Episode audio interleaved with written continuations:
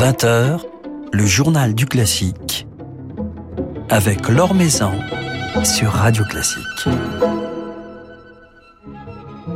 Bonsoir à tous. Une invitée exceptionnelle ce soir dans le journal du classique, la grande mezzo-soprano Joyce Di Donato, dont on vient de découvrir le si touchant enregistrement du Voyage d'hiver avec Yannick Nézé-Séguin au piano. Elle nous racontera dans un tout petit instant sa conception si personnelle et si pertinente de ce grand cycle schubertien. Et puis comme tous les jeudis, Emmanuel Giuliani du quotidien La Croix nous emmènera en voyage, un voyage en Italie et plus précisément à la Scala de Milan. C'est l'un des plus beaux et des plus bouleversant cycle de leader racontant l'errance euh, et la souffrance d'un jeune homme blessé par un amour non partagé ayant entrepris un voyage vers la mort. Ce Winterreise, ce voyage d'hiver de Schubert, c'est pourtant une femme qui nous en offre ici sa lecture, bouleversante lecture au disque, la mezzo-soprano Joyce Di Donato dans un album qui vient tout juste de paraître chez Erato. Joyce Di Donato qui est avec nous ce soir en ligne euh, depuis Barcelone. Bonsoir Joyce Di Donato. Bonsoir, merci beaucoup. Merci infiniment de passer un moment avec nous. Ce voyage d'hiver, vous n'êtes pas la première femme à le chanter. Avant vous, il y a eu entre autres quelques femmes, et notamment l'une des toutes premières, c'était Christa Ludwig. Alors, Christa Ludwig, malheureusement, vient de nous quitter. Euh, que représentait cette grande chanteuse, cette grande mezzo-soprano pour vous? Ah, perfection. La perfection. Elle était l'exemple absolu de la beauté pure de la voix. Il y avait une forme de générosité dans la façon dont elle interprétait et partageait sa musique avec les autres. On y sent son grand cœur et sa jovialité. C'est une grande perte pour tous et pour toutes, mais elle a vécu pleinement sa vie et elle nous laisse un héritage d'enregistrements incroyables et aussi de très beaux souvenirs, de rencontres. Je me rappelle l'avoir rencontrée une fois à Copenhague. Elle était très accessible et exigeante, débordante de bonne humeur, à tel point qu'elle représente pour moi la quintessence du travail d'un artiste, participer à la création d'un monde meilleur. Alors, comme Christa Ludwig, vous avez choisi, euh, vous aussi, Joyce Di Donato, de chanter ce cycle, ce voyage d'hiver de Franz Schubert. Et c'est Yannick Nézé-Séguin qui vous a convaincu de le faire. Quels ont été ses arguments? Ah, hmm. Cela m'a prise par surprise, car ce n'était pas un cycle que j'envisageais de chanter. Son idée était la suivante. Nous nous préparions pour un récital au Carnegie Hall, qui devait marquer ses débuts en tant que pianiste là-bas. Et il m'a dit, tu sais Joyce, si on s'attaque au Carnegie Hall, nous devons viser le sommet. Oui, parce que c'est un endroit qui nécessite de prendre des risques et de montrer le meilleur de soi-même. Um, il a donc mis la barre très haut. Mais dans le même temps, il me disait, Joyce, on se connaît depuis un moment, c'est vrai qu'il m'a vu évoluer en tant qu'artiste, et donc il m'a dit, dans cette nouvelle phase de ta carrière, je t'entends vraiment aller vers le monde de malheur. Et je pense que Schubert en est la porte d'entrée. Il ouvre la voie à malheur, et je pense que si tu entreprends cette aventure avec Schubert, tu prendras énormément de maturité artistique. Um, C'est expérimenter tellement de choses que cela aura aussi des conséquences sur Malheur quand tu le travailleras lui aussi. Um, et effectivement, l'an passé, j'ai commencé à travailler sur les record leaders et sur d'autres pièces qui se profilent. Et cela a ouvert un monde que je ne pensais pas pouvoir être le mien. Je lui suis donc très reconnaissante de cette suggestion.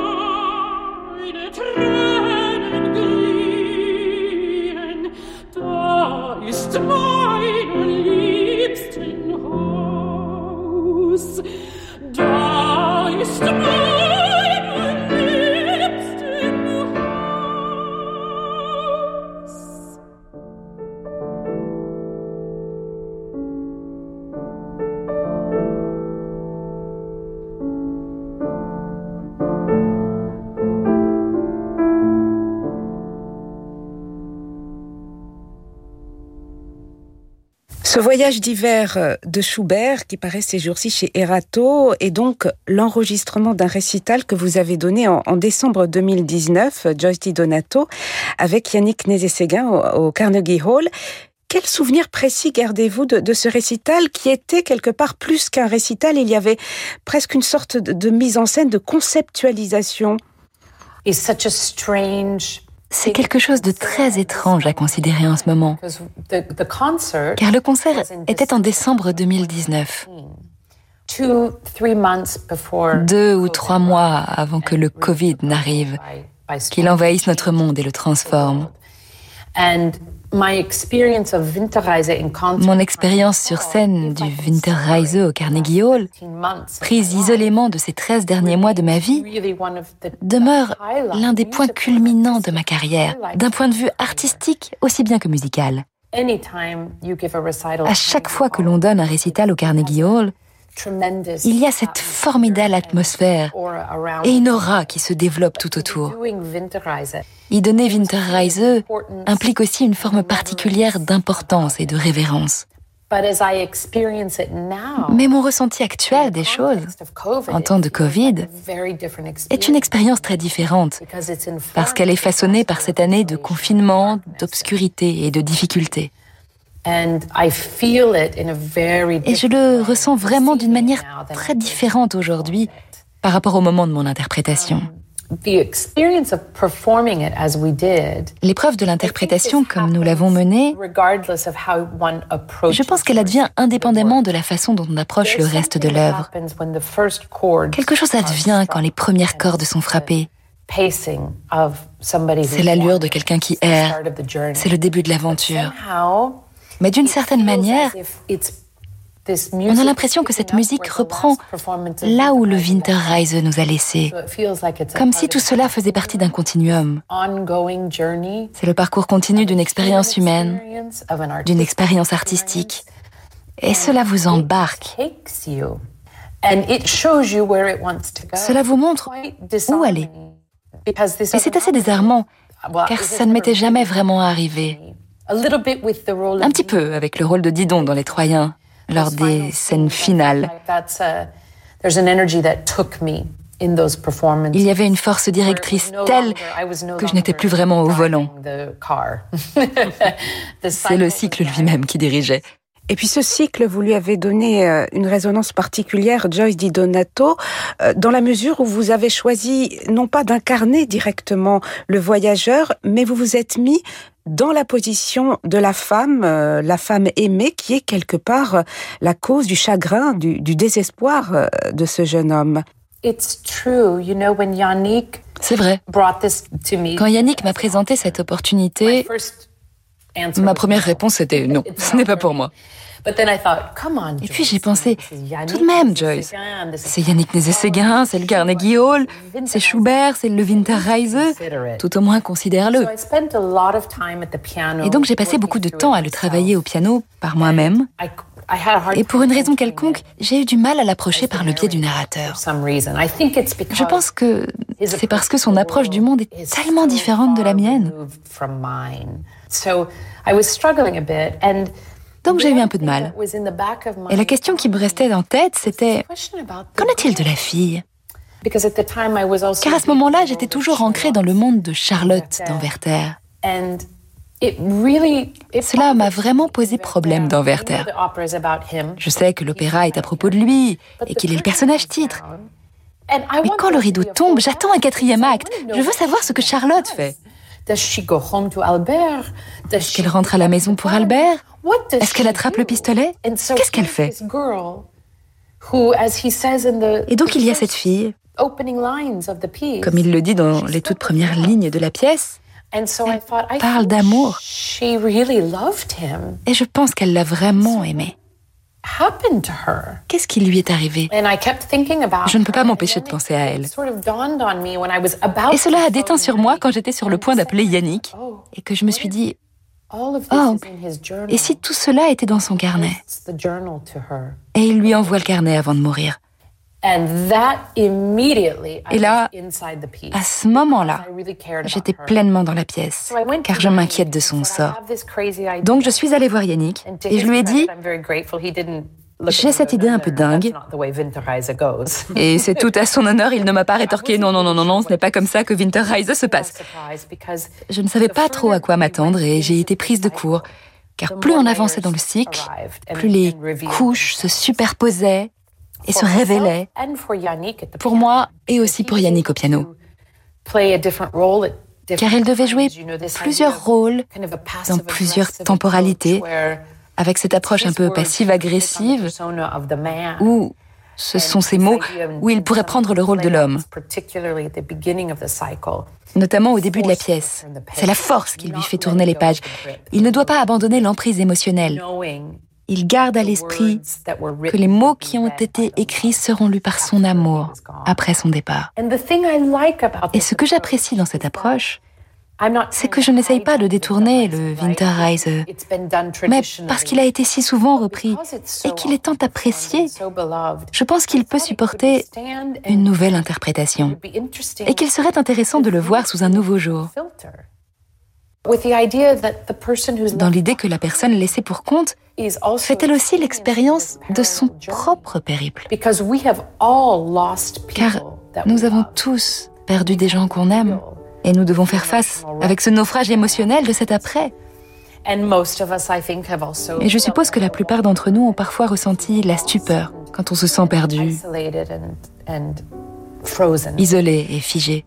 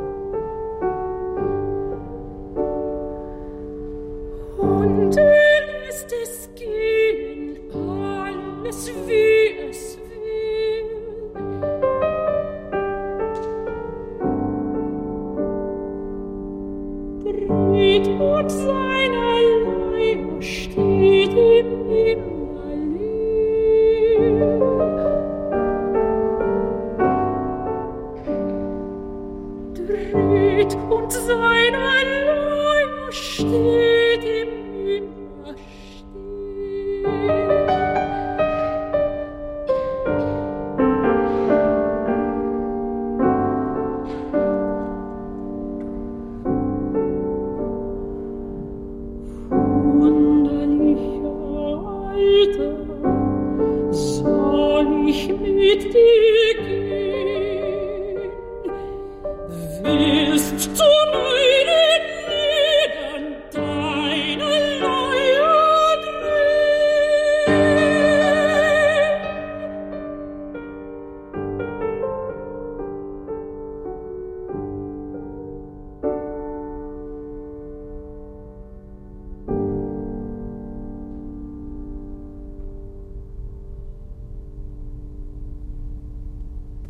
C'est en décembre 2019 à Carnegie Hall que vous avez enregistré ce Winterreise, ce voyage d'hiver de Schubert. Euh, Joyce Di Donato avec Yannick Nédé-Séguin, quelques semaines, deux mois avant euh, la fermeture euh, des salles pour plus d'un an à New York. Vous auriez dû en ce moment même chanter dans une production au Metropolitan Opera de New York, The Dead Man Walking, un opéra de Jake Hagee sous la direction de Yannick Nédé-Séguin, une, une production qui a bien entendu malheureusement été annulée, comme toutes les productions new-yorkaises depuis un an. Dans quel état d'esprit êtes-vous euh, aujourd'hui par rapport à cette vie musicale américaine? Êtes-vous inquiète? Je suis partagée. D'un côté, je suis très optimiste car je comprends le besoin humain pour l'art et la connexion aux autres êtres humains. Et je pense qu'il est fort probable que l'on voit une sorte de renaissance suite à ce chapitre, qui j'espère va rapidement se clôturer. Et je pense que l'esprit humain est forcé de se trouver un chemin dans la confusion et le chaos de cette dernière année. Et cela grâce à l'art, afin de comprendre, um, de réfléchir et de contribuer. La parfaite tempête du Covid, en particulier aux États-Unis, c'est de frapper une société où la culture ne fait plus partie des priorités. Et ça, cela m'inquiète. La considérer comme un luxe et non comme une nécessité. Et je pense que c'est être dans le faux. Car c'est là une chose qui peut participer au bien-être universel et qui peut nous rassembler. C'est là où nous devons être pour trouver une solution à cette situation. Et peut-être que le prochain problème à l'horizon, c'est que cette résolution ne passe justement pas par l'isolement, par la logique du chacun pour soi ou de l'Amérique d'abord. Quoi qu'il en soit, je connais la détermination des Américains qui est particulièrement forte. Il y a beaucoup de gens bien qui vont puiser dans leurs ressources pour faire en sorte que les choses adviennent. Certaines compagnies font un travail extraordinaire. Il est indispensable d'avoir tout le monde sur le pont pour construire ensemble le futur qui nous apportera joie, espoir et viabilité et toutes ces choses-là. Donc, je suis déchirée, mais finalement, je suis très optimiste. Car je ne suis pas comme le voyageur dans Winterreise, vous savez, prêt à plonger dans une rivière glacée. Non, je suis là pour travailler, pour faire ce que j'ai à faire, et pour offrir ce que je peux à travers mon travail et ma musique. Mais c'est à l'évidence un moment très sérieux. Et on a tous envie d'être optimistes comme vous, Joyce Di Donato. Alors, outre ce voyage d'hiver, on peut vous entendre et même vous voir dans un opéra en DVD, un un opéra de Jack Hagee, Great Scott, une œuvre qui a été écrite spécialement pour vous et que vous avez créée en 2015. Le personnage principal de cet opéra, c'est une chanteuse qui participe à une production lyrique, à la recréation d'un opéra italien oublié du 19e. Est-ce qu'il y a beaucoup de vous-même dans, le personnage, cette chanteuse qui s'appelle Arden Scott dans cette production? Vous savez, il est intéressant que le divin Terence McNally, hélas décédé, ait écrit le livret de Great Scott. Car je lui ai dit que je ne voulais pas que ce soit autobiographique. et il m'a répondu Qu'est-ce qui vous fait dire que c'est à propos de vous? Cet opéra, duquel j'ai été si heureuse de participer à la création, c'est une lettre d'amour. Une immense lettre d'amour à l'opéra, aux chanteurs lyriques, à la grande famille de l'opéra, ses coulisses, ses donateurs et aussi ses adeptes. C'est une déclaration exaltée et sans concession et une célébration de ce milieu fou dans lequel nous évoluons, empli de rire et de larmes. Et cet opéra relève des deux. Quand on partageait nos réflexions, je disais à Jake et Terence, s'il vous plaît, écrivez une comédie. Et j'étais vraiment bien loin de penser que cela paraîtrait en DVD au beau milieu d'une pandémie mondiale qui dure depuis 13 mois. Mais je leur disais, nous avons besoin de rire, nous avons besoin d'humour, il y a trop de tragédies dans l'opéra. Et effectivement, ils ont accompli cela de façon merveilleuse. Donc, ce qui en résulte, c'est que tout cela est vraiment à propos du monde des chanteurs lyriques, leur insécurité, leur passion. Et en ce sens, je comprends vraiment bien Arden. Et toute l'idée de son voyage à travers cette peur dont elle fait peu de cas. Et plus elle vieillit, plus elle avance dans sa carrière, plus elle pense que cela n'a pas d'importance. C'est un thème important auquel elle se confronte. Donc, um, c'était à la fois très rude et émouvant de considérer ce parcours-là, pour moi-même aussi. On se réjouit en tout cas de découvrir euh, cet opéra en DVD. Cela vient de paraître chez Erato en même temps que votre enregistrement du Voyage d'hiver euh, de Schubert. Euh, Joyce Di Donato, est-ce que vous avez quelques projets de concert, quelques rendez-vous sur scène avec notamment ce, Voyage d'hiver avec Yannick Nézé-Séguin peut-être? J'espère être à Baden-Baden en juin. Um, Mais durant cette période, il faut se contenter d'attendre. Mais je sais que c'est vraiment quelque chose que nous souhaitons tous les deux poursuivre du mieux que l'on peut. Um, Voir aussi où cela va nous mener et ce que l'on apprend au fil de ce chemin. Merci beaucoup, merci infiniment Joyce Di Donato d'avoir passé un petit moment avec nous depuis Barcelone. Je vous en prie, c'est un grand, grand plaisir pour moi. Merci.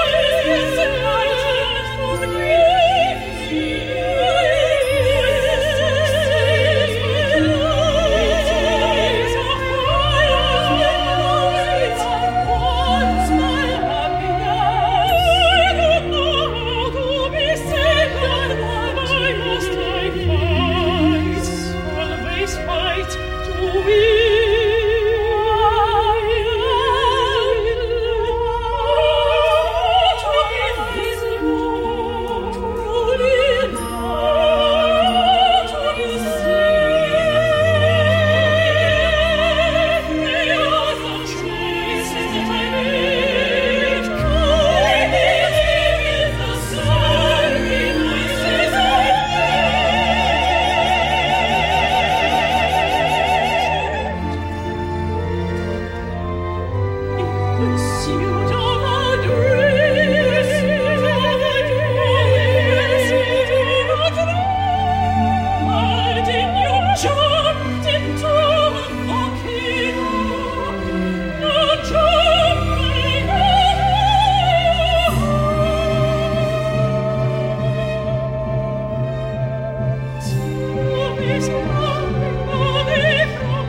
Petit extrait de cet opéra Great Scott de Jack Hagee et Terence McNally's qui vient de faire l'objet d'un DVD publié par Erato en même temps que Le Voyage d'hiver de Schubert. Joy Di Donato en partage l'affiche de cet opéra avec entre autres Frederica von Stadt, Erlin Perez et Anthony Roth Costanza, un opéra capté à l'Opéra de Dallas en novembre 2015. Le coup de cœur de la Croix avec Emmanuel Giuliani. Bonsoir Emmanuel. Bonsoir Laure. Alors nous partons à la Scala avec vous cette semaine. Exactement, petit tour à Milan qui d'ailleurs avec le déconfinement en Italie va pouvoir peu à peu retrouver son public. Mais là nous allons plutôt parler de ce que nous pouvons voir en ligne. Parce que la Scala fait partie de ces opéras qui ont très vite réagi aux contraintes de la pandémie en adaptant leur production, leurs effectifs musicaux pour donner la meilleure réponse possible aux artistes et au public bien entendu. Nombreux sont donc les spectacles joués à huis clos ou bientôt avec un tout petit peu de public qui ont pu et qui peuvent être appréciés en ligne aussi bien dans le domaine lyrique que chorégraphique et symphonique. Et c'est d'ailleurs sur ces deux dernières disciplines que je voudrais attirer votre attention, notre attention, les jours qui viennent nous réservant de très jolis rendez-vous. Alors s'il est un peu tard, vu l'heure où nous sommes aujourd'hui pour découvrir le spectacle imaginé par Manuel Legris pour célébrer avec le ballet de la Scala la journée internationale de la danse, ça a commencé il y a quelques instants à 19h, mais on peut se rattraper une fois le journal du classique fini, bien entendu. Il est en revanche tout à fait temps de noter sur nos agendas deux soirées symphoniques et un ballet à nouveau qui promettent beaucoup. Et avec Emmanuel, un formidable chef aux commandes de la première de ces deux soirées. Oui, qui se tiendra le 8 mai, place en effet à Gianandrea Nozeda, qui sera en compagnie de la basse Ildebrando d'Arcangelo, un des plus beaux noms qui puisse euh, euh, s'imaginer, dans un programme Mozart, Beethoven et Brahms, et on peut déjà supposer les belles alliances de timbres entre la voix profonde du chanteur et l'orchestre de la Scala, d'autant plus que le chœur de la Scala sera aussi de la fête. Alors danse à nouveau, quelques jours plus tard, le 15 mai, avec un florilège de classiques du XXe siècle, signé de très grands noms de la chorégraphie, Lifar, Nureyev et Roland Petit. Et puis dans une belle alternance entre danse et musique, retour au symphonique, sous la baguette d'un autre chef que l'on aime beaucoup, et qui passe aisément comme Gianandrea Nozeda de la fosse d'opéra au podium du concert symphonique, c'est Daniel Harding. Alors le maestro anglais a mis à l'affiche, c'est le 17 mai cette fois-ci, l'ouverture du Freischütz de Weber, on n'est pas dans une maison d'opéra pour rien, et la célèbre et merveilleuse dont on ne se lasse jamais Symphonie du Nouveau Monde, signée bien sûr d'Anton Vorak. Alors toutes ces soirées sont à découvrir sur le site de la Scala en direct, et ensuite certaines d'entre elles enrichissent les archives et demeurent disponibles quelques semaines. Avant de nous séparer, je mentionnerai une autre actualité de la Scala de Milan. Elle vient en effet de poser la première pierre d'une nouvelle extension de ses locaux historiques, et c'est l'architecte Mario Botta qui en est le concepteur lui qui, on se le rappelle peut-être, avait déjà ajouté une tour à l'édifice historique, c'était en 2004, et ça avait soulevé, on peut l'imaginer comme tout geste architectural contemporain, bien des passions. Donc la Scala est vraiment au cœur de notre actualité, et on se quitte avec la symphonie du Nouveau Monde.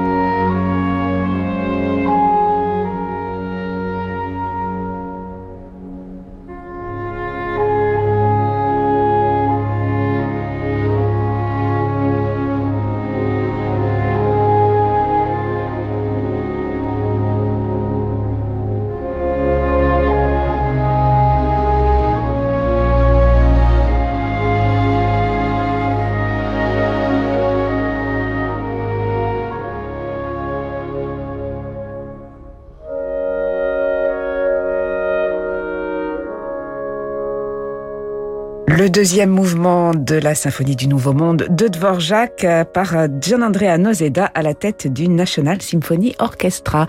Merci beaucoup Emmanuel pour ce petit voyage à la Scala et on se dit à la semaine prochaine. Quant à nous, demain nous serons en compagnie d'Emmanuel Haïm euh, qui nous emmènera elle à Genève. Un grand merci à Damien Grelier pour la réalisation de cette émission. Très belle suite de soirée. Je vous laisse maintenant en compagnie de Francis Drezel.